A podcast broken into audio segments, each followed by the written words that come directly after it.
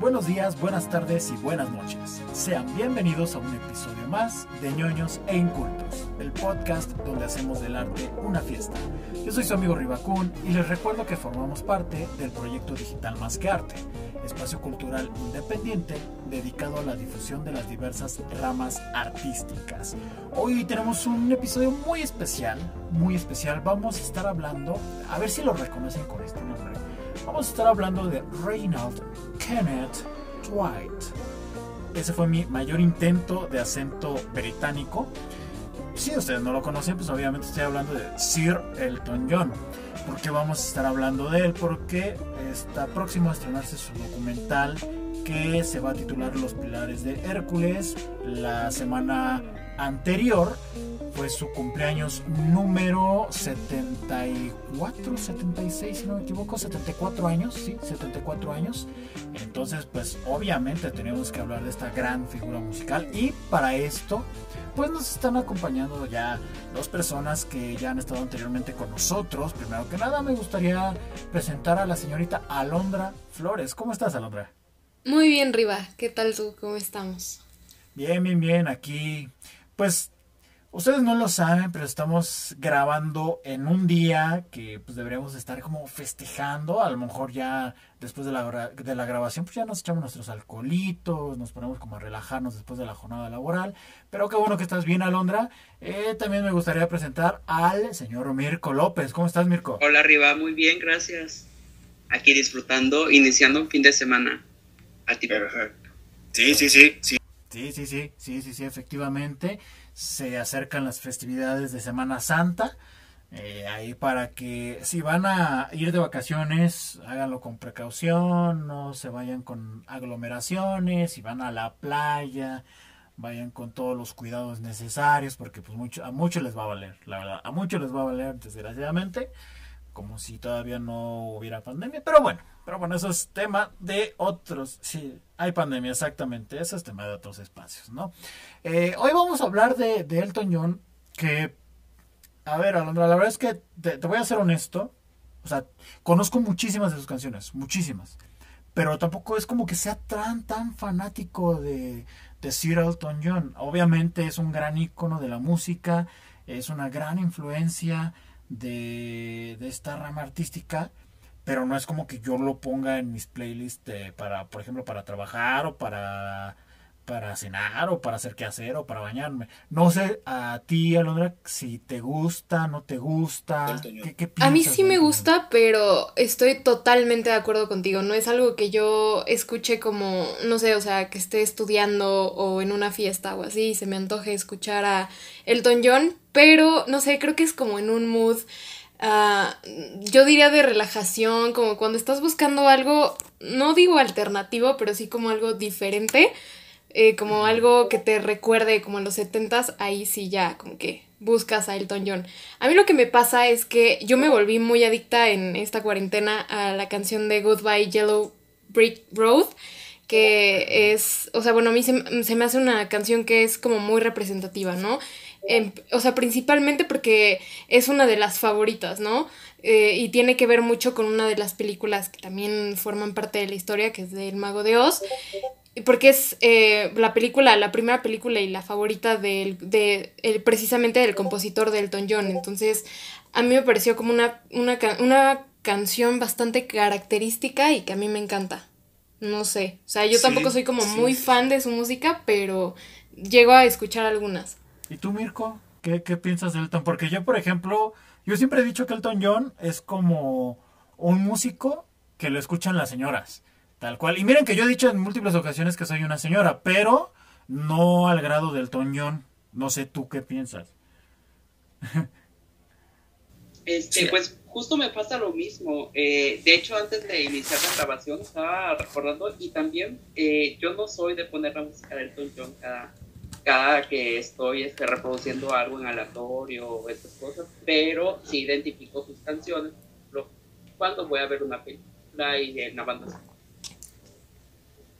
pero no es algo que se me antoje escuchar de repente, que diga, voy a escuchar un disco de Elton John. Y de hecho me llamaba la atención porque hace mucho tiempo, mucho que no escucho Elton John hasta que estaba previo a grabar este episodio y dije, bueno, pues hay que recordar.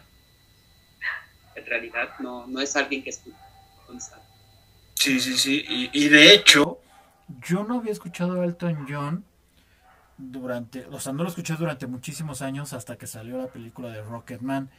E incluso antes, sí había escuchado muchas de sus canciones, pero no sabía que era él. O sea, por ejemplo, mm, no, no quiero revelar sus edades, no es mi intención, pero cuando yo era un niño y existía el ya extinto canal 28, si no me equivoco, que era un canal exclusivo de música de televisión abierta, había un comercial en específico donde promocionaban un disco como con diferentes artistas. Y ahí siempre sonaba la canción de Eiffel Standing. Y yo no sabía de quién era y ya después de muchísimos años me enteré que pues era Elton John, ¿no? Pero a mí me encantaba mucho esa canción, ¿no? Tenía como este toque ochentero que te prendía, ¿no? Pero entonces, Alondra, dado que a los tres, al parecer, pues sí, reconocemos su trayectoria, quizás sí disfrutamos de su música, pero no es, a lo mejor no somos su target. Entonces, en su momento, ¿quién era el target o, o, en la actualidad, quién consume a Elton? Pues mira, o sea, hablando precisamente de que va a salir el documental y también hablando un poco de Rocketman, pues digamos que su target ya, pues ya, ya se extiende, ¿no? O sea, ya no, ya no es como decíamos el, el típico target de señoras de que solo lo escuchaban, sino que ya es eh, algo que, que puedes escuchar y más porque, o sea, es de esas, o sea, puede que estés, no sé, en el radio o en cualquier lado y escuches una de sus canciones y se te va a quedar como grabada o por lo menos eh, te va a quedar como esa espinita de mm, no sé quién e, no sé quién sea pero la tengo que buscar cuando llegue o no sé cuando se me se me eh, se me aparezca la oportunidad y entonces la buscas y te das cuenta de que es Elton John. Y como la voz es como muy característica yo creo que vas y, y sigues consumiendo su contenido que es algo que pasa con muchísimos artistas pero no sé yo diría que que se está extendiendo. Digo, en, en los 70 pues era como muy común escucharlo, pero ahora cualquier persona, y digo más en películas, no sé, El Rey León, em, El Camino hacia el Dorado, o sea, ese tipo de, de, de películas que, que, te hacen como, no sé, o sea, divagar en el, en, en el soundtrack y darte cuenta de que pues muchos de la, de, o sea, como muchas canciones las compuso y también las, pues, pues sí, o sea, las cantó Elton John. Sí, claro. A ver, el señor es ganador de Oscars, de Tonys, de Grammys. O sea, el señor ha ganado absolutamente todo. Por ahí uno de sus sencillos creo que es el que mayores ventas generó en su momento en toda la historia de la música. Eh, aquí en producción, un integrante joven, muy joven de producción, menos de 18 años, dice que él tiene a Elton John en todas sus playlists, ¿no? La verdad, yo creo que es un poco la, excepción a la regla, porque si le preguntas a un chavo de 15 años, no, que no esté tan involucrado con la música, pues te va a decir, Elton John, a lo mejor le suena el nombre, pero no es como que vaya a... no, no es maltrato infantil eso, no, no, para nada. ¿Qué? O sea, ¿estás diciendo que con Elton John eh, maltratamos a los jóvenes? No, para nada, al contrario. Al contrario, Mirko.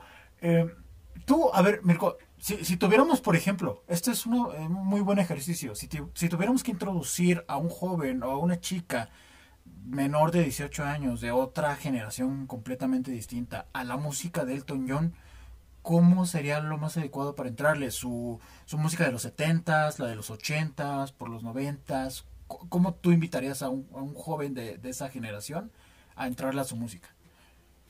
Pues es que complicado es la pregunta, pero eh, yo creo que Elton John, para introducirte a la música de Elton John siendo un joven, yo creo que sería en inicio con las bandas sonoras que ha compuesto con, eh, por ejemplo, la película de Rocketman, que es este, yo creo que eh, con ritmos más actuales, con este, digamos que podría ser más atractivo al público juvenil que las canciones de los 70. No porque las canciones de, las, de los 70 sean malas, sean de menor calidad, pero en cierto punto creo que un joven de 15, de 16 años que está más acostumbrado a otro tipo de ritmos, que hablan otras, que tocan otros temas, que también la, la música de Elton John en los 70 hablaba mucho de lo que ocurría en el mundo de las de eh, los cambios políticos que había en el, Reino, en el Reino Unido y todo lo demás. Y creo que a lo mejor los chicos de esa edad, pues como que no están tan interesados en conocer la historia. Claro que habrá algunos que se enamoren de la música de Elton John en esas épocas, pero yo creo que sí, sería más conveniente iniciar con los nuevos eh, sencillos que ha sacado, con las películas en las que ha participado. Claro, claro, porque incluso con los nuevos sencillos, no sé qué tanto le puede hacer atractivo a las nuevas generaciones, porque al final él se quedó, o sea, él normalmente trata como de innovar, eso me queda clarísimo, pero finalmente, a mi consideración, sí se quedó como con un estilo muy marcado, que finalmente pues no es como el tipo de música que puede llegar a consumir un joven como tal, ¿no? Eh, por ejemplo, aquí nos dicen el, joven de producción, que él descubrió a Elton John cuando salió la película de Sing y el gorila cantaba I'm Still Standing, ¿no? Que esa es como de, de las formas más mm, amenas posibles para que las nuevas generaciones conozcan su música, que hagan como refritos de sus canciones en películas o en series, que digas, ah, ok, esa canción me gusta.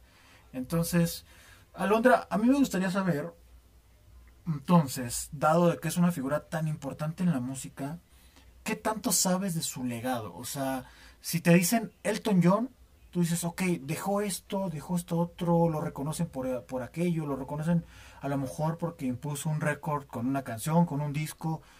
¿Qué, qué, ¿Tú, ¿Tú qué dices cuando te dicen, te mencionan, perdón, el nombre de Elton John? ¿Tú qué les dices?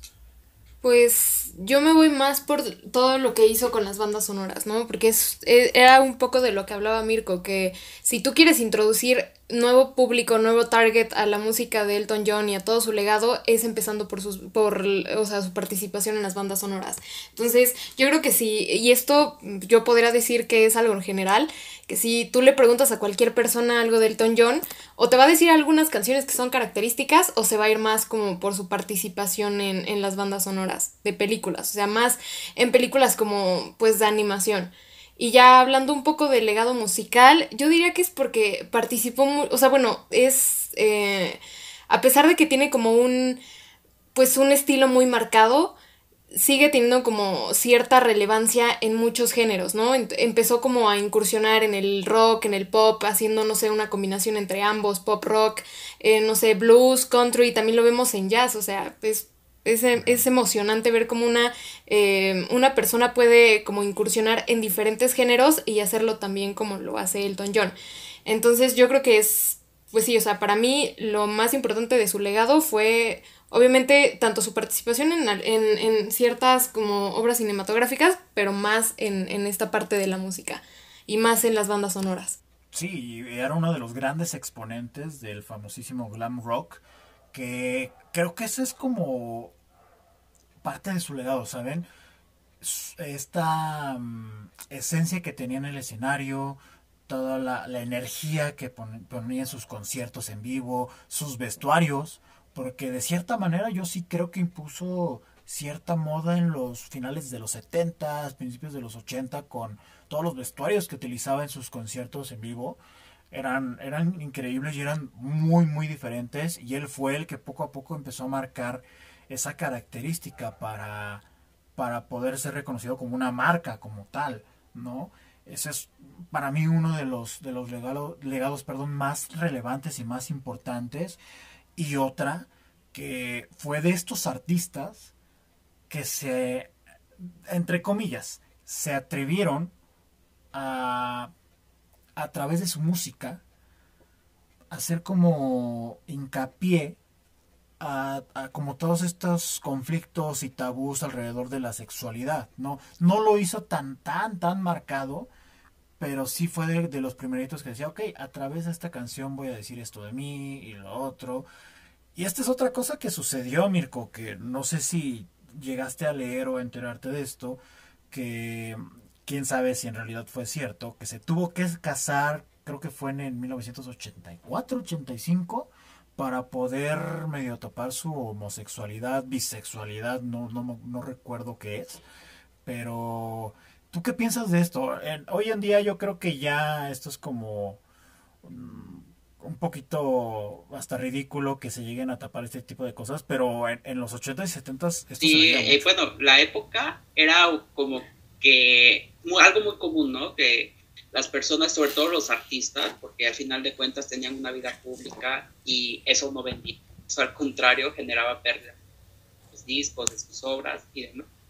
Eh, sí trataban como que de ocultar esa parte de su vida entonces, yo creo que Elton John también fue una persona muy valiente porque al final de cuentas su, eh, sus vestuarios, la forma en la que se comportaba en el escenario, era una forma de expresión que impulsó, vaya, que muchos jóvenes de, en esa época, de los 70, también salieran del closet, también pudieran abrirse a, a mostrar su personalidad, su identidad de género y demás. Y al final de cuentas, Elton John también es una figura de, resistencia, es un ícono de la comunidad LGBT.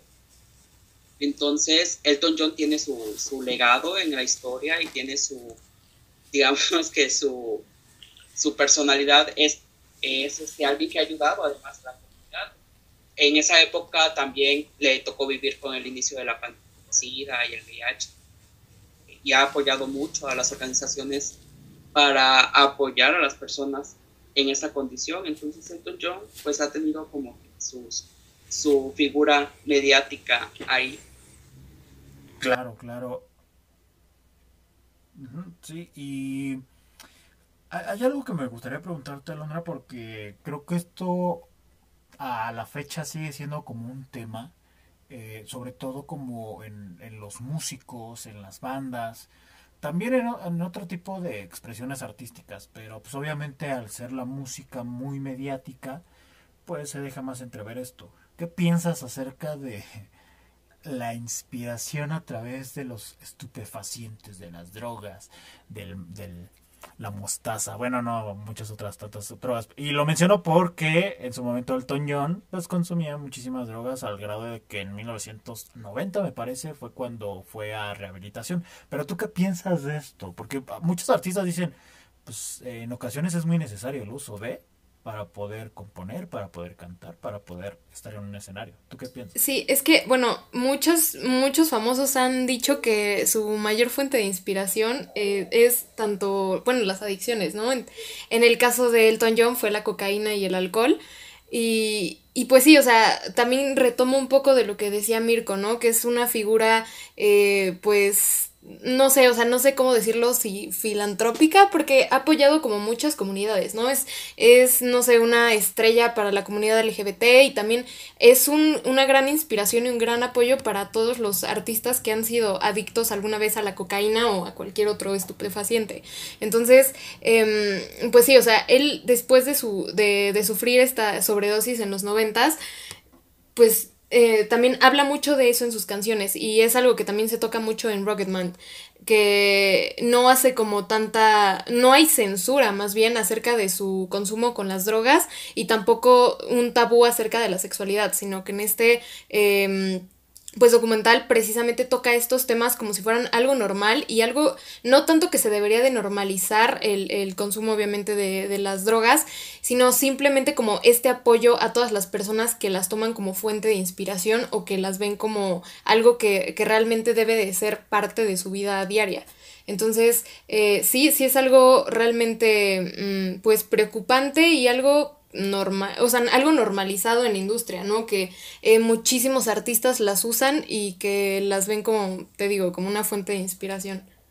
Y esto creo que cae como anillo al dedo, dado que en la semana pasada, antepasada, se legalizó la marihuana en, en la Ciudad de México con uso lúdico, obviamente con cierto porcentaje de, de consumo nada más, pero Ahí es donde, justo en estas conversaciones, es donde surgen este tipo de dudas, ¿no? de, de qué tanto podemos utilizar las, las drogas como una vía alternativa, entre comillas, para poder fomentar o, o exponenciar la, creatividad como tal, ¿no? Han sido como discusiones de, de muchísimas décadas que a la fecha pues no, no se tiene como una respuesta como tal. Pero, eh, pues más allá como de estos escándalos, Mirko, en cuestión de, de drogas, que, insisto, después de 1990 pues ya fue a rehabilitación, salió limpio, él siguió con su carrera, y ahí que me corrija en producción si me equivoco con la fecha, pero me parece que en 2016 es cuando él ya se retira de los escenarios. Em, Mirko, a mí me gustaría preguntarte entonces, em, ¿se alargó de más su carrera? ¿Fue lo necesario? ¿Tú qué piensas de que se haya retirado ya hasta 2016? Como yo creo que ya era necesario, ¿no? Que se retirara porque en realidad siento que ya no había nada nuevo que ofrecer en cuanto a, a las canciones que él escribía y con las que hacía sus conciertos. O sea, creo que después de que se retiró, sí ha seguido en activo, a veces colaborando con otros eh, cantantes, a veces colaborando con las películas, obras de teatro, pero creo que ya no tiene la composición, o bueno, ya no tiene quizás la inspiración que los primeros años.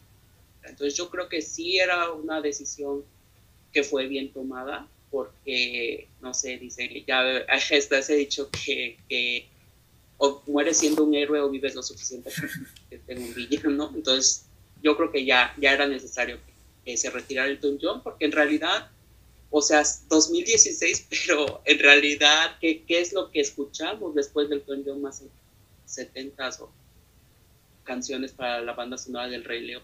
Recuerdo tan nueva del John, que ha tenido un, este, un gran impacto. Sí, exacto. Sí, Sí, sí, exacto. Que aquí producción nos está diciendo que empezó la gira, porque sí, su última gira iba a ser como de 300 conciertos, si no me equivoco. La empezó en 2018 entonces, y todavía seguía en 2020 hasta que pues llegó la bendita pandemia. Eh, no sé si la vaya a continuar después, no, la verdad no lo sé, no lo creo, quién sabe, pues el hambre está canija, ¿no? Hay que seguir generando millones, pero tampoco es como que le falten al, al señor los, los billetes, ¿no? Sí, no, de hambre no se va a morir. A ver, eh, de Alondra, no es como que no genere dinero de todas las reproducciones que le damos al momento de estar escuchando el círculo de la vida en- del Rey León. ¿no? O sea, de hambre no se no, obviamente no. Yo creo que lo hace más por fama, porque por dinero ya vimos que no. Entonces es, es lo mismo que pasa con muchos artistas, que alargan todo su proceso de retirarse de la música o del espectáculo por fama, por tener como ese poder con la gente y ya no es tanto por dinero. Sí, por fama y también un poco por una zona de confort, que dices... Sí, digo, o "Oye, sea, ya se había acostumbrado a... muchísimo trabajo alejarme de los escenarios. Exacto. Sí, sí, sí, te acostumbras. final de No me olvides, todavía estoy vivo. Exacto.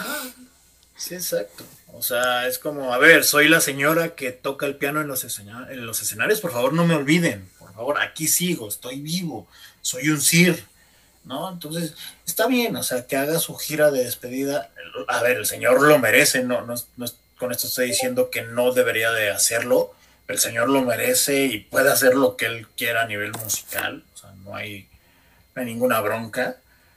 Pero, pues sí, como dice Mirko, o sea, ya hacía falta que, pues sí, ya le diera cortón a su carrera porque, pues definitivamente ya, ya, no se estaba adaptando al 100% a estas nuevas épocas como tal, ¿no? Creo que lo último relevante que se llegó a escuchar de él, y no sé si ustedes vieron la película, fue Rocketman. No sé, Alondra y Mirko si Sí, la sí. ver. ¿Sí? ¿Qué te No es de pareció? mi total agrado, pero este, sí, sí la llegué a ver. ¿Por qué no te gustó? A ver, platícame, ¿por qué no te gustó Rocketman? Creo que es demasiado larga, demasiado. demasiado- Sí, demasiado. Tarda mucho. Y aparte, eh, siento que es muy complaciente. No tanto como Bohemian Rhapsody. Porque se me hace mejor Rocketman, pero sí siento que termina siendo muy complaciente. Ok, ok. Eh, ¿Tú, Alondra, tuviste oportunidad de ver Rocketman? Pero bueno, A mí me pareció completamente, o sea, me, me pareció lo, muy diferente, ¿no? Que Bohemian Rhapsody fue más como complaciente a, a diferencia de, de Rocketman, porque, no sé, en Rocketman era más, era, era un punto más personal, digo, o sea, sí era más larga, yo creo que porque procesaba como la información, pues no sé, digámoslo así, la profundizaba, pero en Bohemian Rhapsody como que censurar, censuraron muchísimo, muchas partes de la vida de, de Freddie Mercury, ¿no? O sea, incluso si, si se trataba como de, de verlo como una persona muy santa y, y, y, cosa que sabemos que no, o sea, es completamente diferente y que querían enfocarse un poco en su música, creo que perdieron esa, pues ese detonante personal que hace una película lo que es una película. Y más si es, eh, si se trata de hacerlo como, como si fuera una biografía. Y en el caso de Rocketman sí se tocó muy, pues muy a fondo esta parte.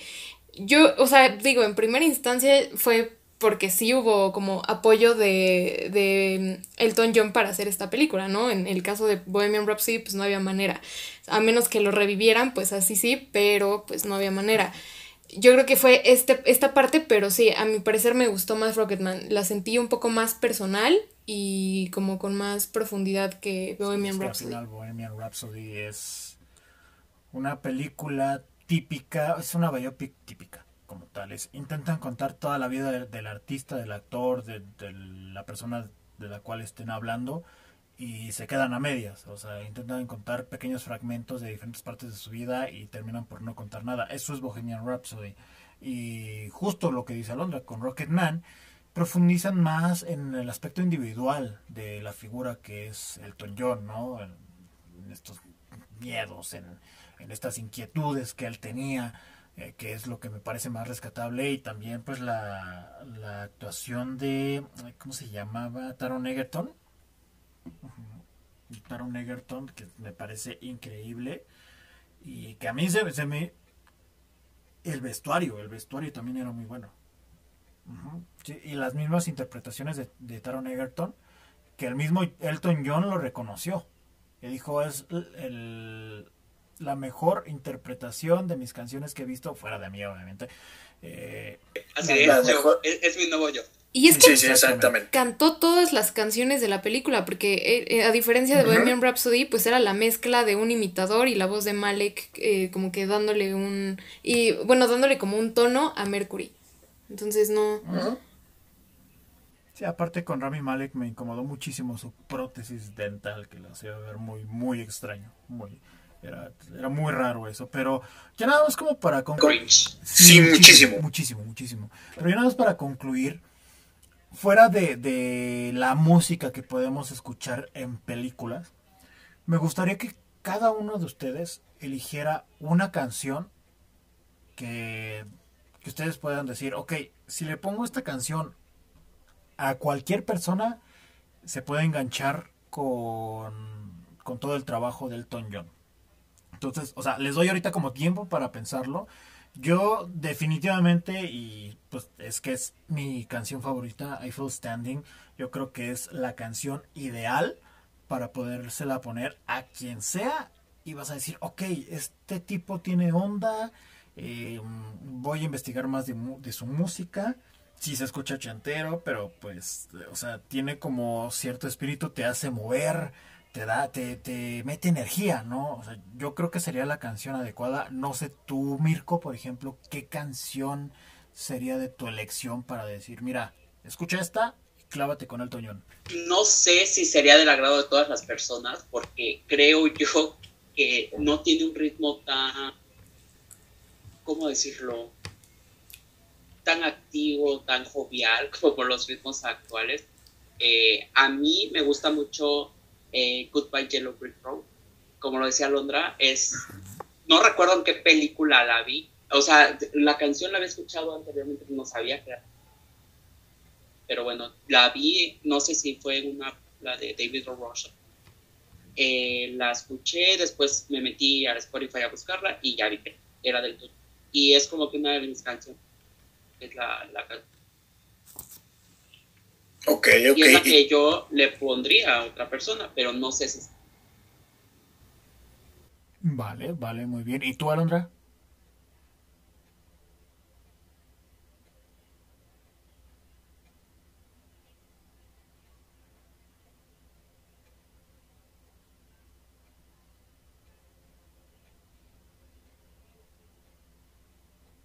Sí, sí.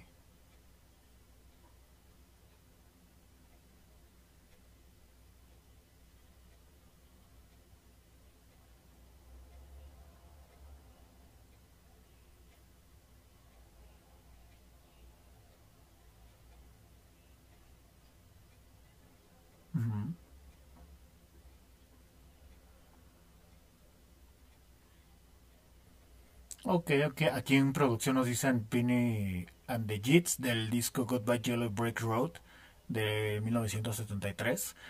También podría ser una opción, es como de, de, sus primeros trabajos, como para poder introducir a la gente. Pero pues bueno, ahí están las recomendaciones. Pues obviamente tenemos eh, aquella canción que le dedicó a, a Elton, a Elton John, a, al de los Beatles, se me olvidó su nombre. este, John Lennon, perdón. John Lennon, gracias. Tengo esas lagunas mentales porque estoy viejo, entiéndanme.